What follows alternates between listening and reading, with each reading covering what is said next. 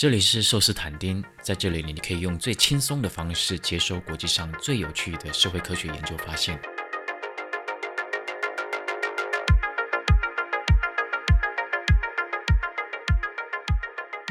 去年八月三日，美国众议院的 USCC 举行了一场听证会，其中一场 panel 的主题就是中国的清零政策，有三位学者专家受邀听证。当这三个人被问到中国什么时候会放弃清零的时候，他们都做出差不多的预测：最快最快，要么等二十大结束，要么等两会结束。他们的逻辑是，等习近平的弱者联盟就位，他就不需要再为了党内的杂音焦虑，那时候他应该就会开始提出替代清零的政策。虽然后来一场白纸运动让大家都跌破眼镜，但这三位专家的预测似乎还蛮准的。二十大在十月底。结束，十一月初二十条就出炉了。这道政令放宽各项防控规定，而且暗示地方政府快要解封了，ICU 病床不够的赶快去弄。看起来如果没有发生白纸革命，三位专家的预测好像会成真。在二十大之后，中共中央看起来好像真的要阶段性的放弃清零了。但是这三位专家的预测，其实你也可以说非常的不准。为什么呢？因为二十条发布之后，中国各地并没有出现明显的风控缓解的趋势，各种荒谬的风控悲剧依然持续发生，引发的抗争规模越来越大。这三位专家的预测都忽略了一件事情：从中央给出书面政策到地方政府诠释政策，再到基层官僚真正落实，这个层层下降的过程当中，政策经常会发生幅度很大的变形。这个变形的过程在几乎所有的国家都会发生，但是在中国变形的幅度特别巨大。为什么那么呢？首先，中国各省的发展程度落差超大，就像学者说的，中国更像是一个从第一世界到第三世界都有的小国家拼凑起来的国家，所以地方政府执行同一个政策的能力，尤其是财政能力差很大。其次就是中国地方政府执政的诱因结构跟大部分民主政体的地方官员非常不同。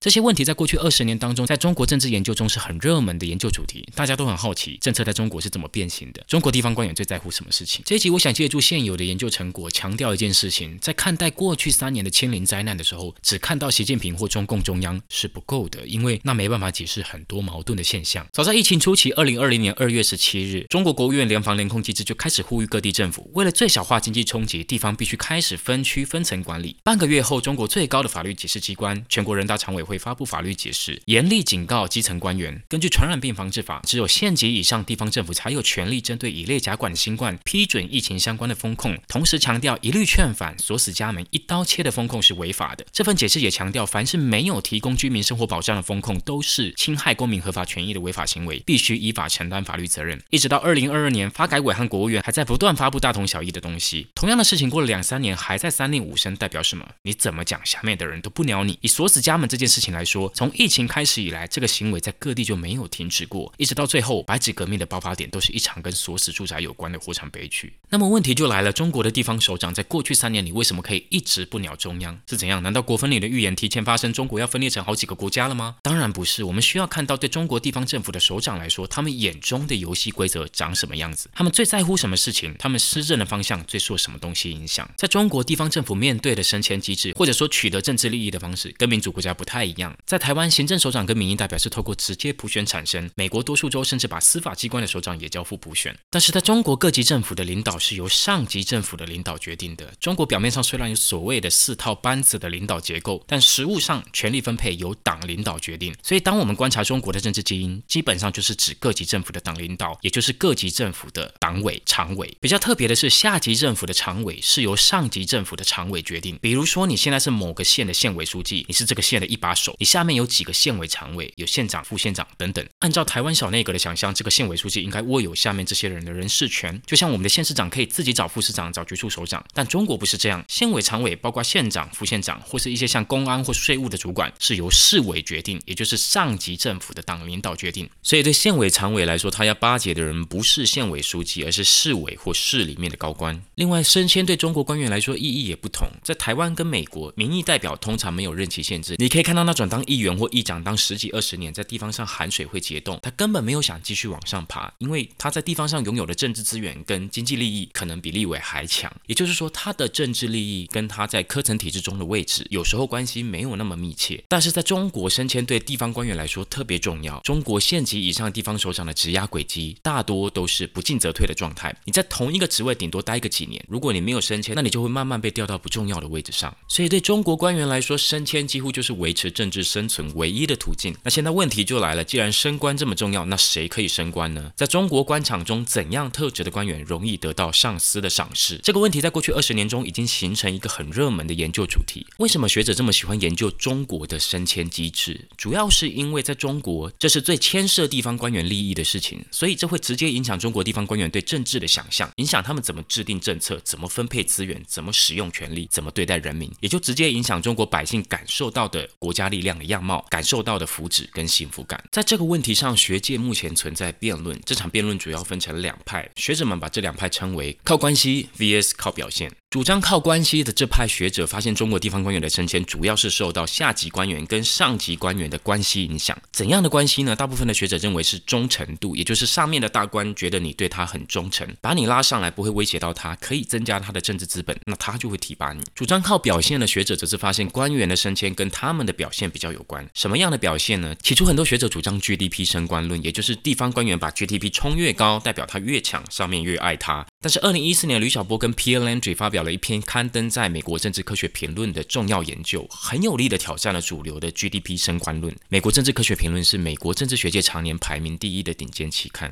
这篇研究发现，中国地方官员的财政榨取能力才是关键，GDP 更像是混淆变相。他们发现，并不是你执政的这个地方 GDP 越高，你越容易升官。那不看 GDP 看什么呢？其实是看你上交给上级的财政收入。他们这里指的是预算内财政收入，主要是由税收跟国企盈余组成的。那为什么其实不是看 GDP 呢？首先，学者发现中国 GDP 的计算失准越来越严重，因为地方官操控灌水 GDP 的情形很普遍。你的上级也不是笨蛋，大家都是圈内人，大家知道真正难操控数据的是财政收入，因为这笔钱是要按照比例上交的。你碰轰会有什么结果呢？你会损失自己的财政预算，很少人会疯到这个地步。其次就是中国从一九九四年实施分税制改革之后，财权上修，事权下放，中央的财政收入增加，地方却开始捉襟见肘。于是每一层政府都希望下级政府可以贡献更多的财政收入。今天你下面某个县的书记说他今年 GDP 很猛，你可能不太 care。但是当他说今年增加的财政收入都很多，那就是实实在在的帮你一把。所以财政榨取的能力才是你在中国官场被上司爱死最加分的能力。吕小波跟 Landry 发现，当一个市里面的县越多，这些县征税的程度就越猛。他们的推论是，如果你是一个县委书记，跟你同一个市里的县越多，就代表你的竞争对手越多，竞争越激烈，那你就越需要在上司看重的财政税收上追求好表现，但是他们也发现一个蛮好笑的事情，就是这是一个倒 U 型的关系，也就是说，当一个市里面的县数量太多，你会发现官员们财政榨取的程度反而下降了，也就是说，竞争对手太多，大家反而会丧失竞争意识。干这么多人要怎么赢呢？妈的，躺平算了。靠关系跟靠表现这两派并不是互斥的观点，两派的学者都同意这两件事情在他们的资料中实际上是都很重要的，他们只是在争论在什么脉络中哪个因素更重要。比如说吕小波跟 Landry 二零一七年另一篇研究发发现，比较基层的，比如说县市首长，比较看表现；但是如果已经到省或中央这种比较精英政治的层级，那关系就重要多了。现在我们知道，中国地方官员的执政非常受到升迁机制的影响，官场最爱财政榨取能力高的人，你既要有把上交给中央的税极大化的能力，又要有保持地方财政稳定的能力。这样的升迁机制产生了一个很严重的非预期后果，那就是地方官员开始大量的进行土地出让，也就是卖地给开发商。这成为了中国地方官员增加所谓预算外财政收入的主要方式。没办法，为了求表现，钱都往上交，自己钱不够怎么办？只好动脑筋到这些不用上交的财源上。炒地卖地的直接结果就是房价上涨，地方财政严重仰赖不稳定的卖地收入。更重要的是，中央政府宏观调控的能力被严重侵蚀，有些政策跟改革很难推行。比如说，公租房一度是中共热门的住宅政策，但学者 Victor 师发现，十九大之后，这个议题就渐渐被冷落。他认为最主要的原因就是这个政策跟地方官员的利益是冲突的，在卖地增加财政收入、升官这个升迁方程式中，地方官员跟地产开发商已经变成密切合作的伙伴。一旦大量便宜的公租房或廉租房流入市场，直接损害的是地方官员的财政收入，让人民有便宜的房子住，感觉是个值得努力的政策目标，对吧？但这却是一个会让中国地方官员被升迁体制惩罚的事情。你说这是中央还是地方的错呢？很难说，对吧？因为这镶嵌在整个升迁体制、整个税制，甚至是整个威权体制的本质当中。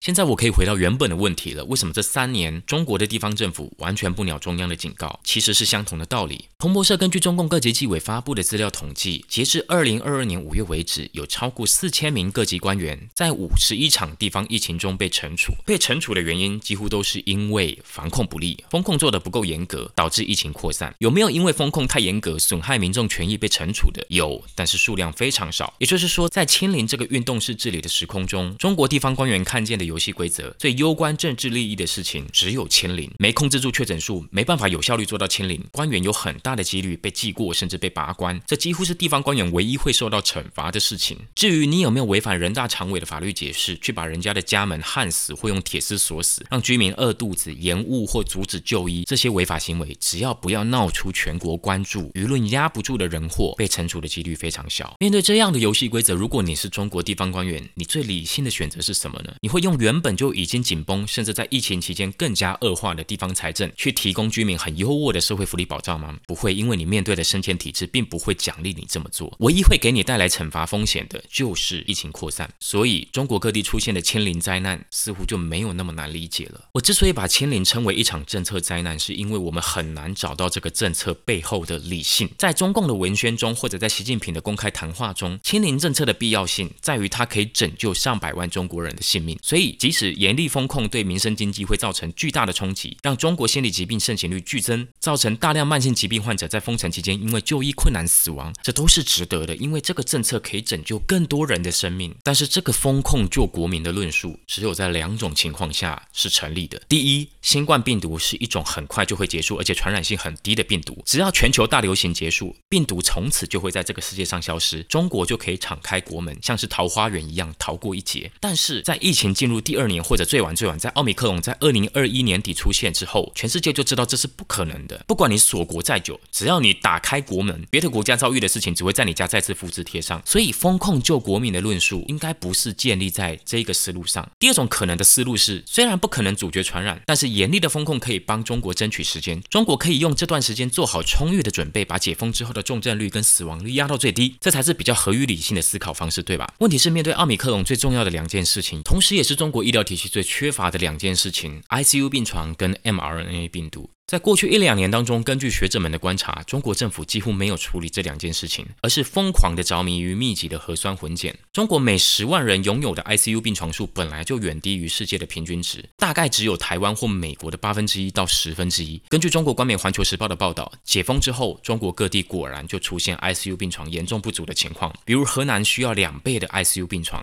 九到十倍的 ICU 医护人员。中国国产的灭活疫苗对奥密克戎的保护力也不如 mRNA 疫苗，但是中国。迟迟不肯批准外来的 mRNA 疫苗。中国跟辉瑞的谈判最后因为技术转移问题而卡关。从决策结果来看，对中共来说，国家对于生医技术的自主能力似乎比拯救国民生命。处在更重要的位阶上。最后，虽然这场清零灾难看似已经过去，但是请不要忘了，这场灾难的结束其实是一场社会运动带来的公共财，这是社会抗争的特性。参加社会抗争的少数人需要付出代价，但是社会抗争的成果经常是公共财。没有付出代价的人，没有参加抗争的人，甚至当时反对抗争的人，全部都能够共享抗争带来的成果，也就是所谓的大便车。解封之后，中国的网红们纷纷以确诊为乐，各种关于布洛芬跟发烧头痛的经验都成为搞笑素材。在这片。欢闹声中，希望中国人不要忘了，有很多为你们带来改变的年轻抗争者正在接受中共的宁静复仇。参加北京亮马桥活动的被抓捕者中，几乎清一色是年轻、拥有专业工作的女性。她们目前还在牢狱之中，面对恐惧。当你走出小区，自由的去看电影，就算是去看张艺谋完全放弃自我的《满江红》也好，请不要忘记，有很多人因为你的这份自由，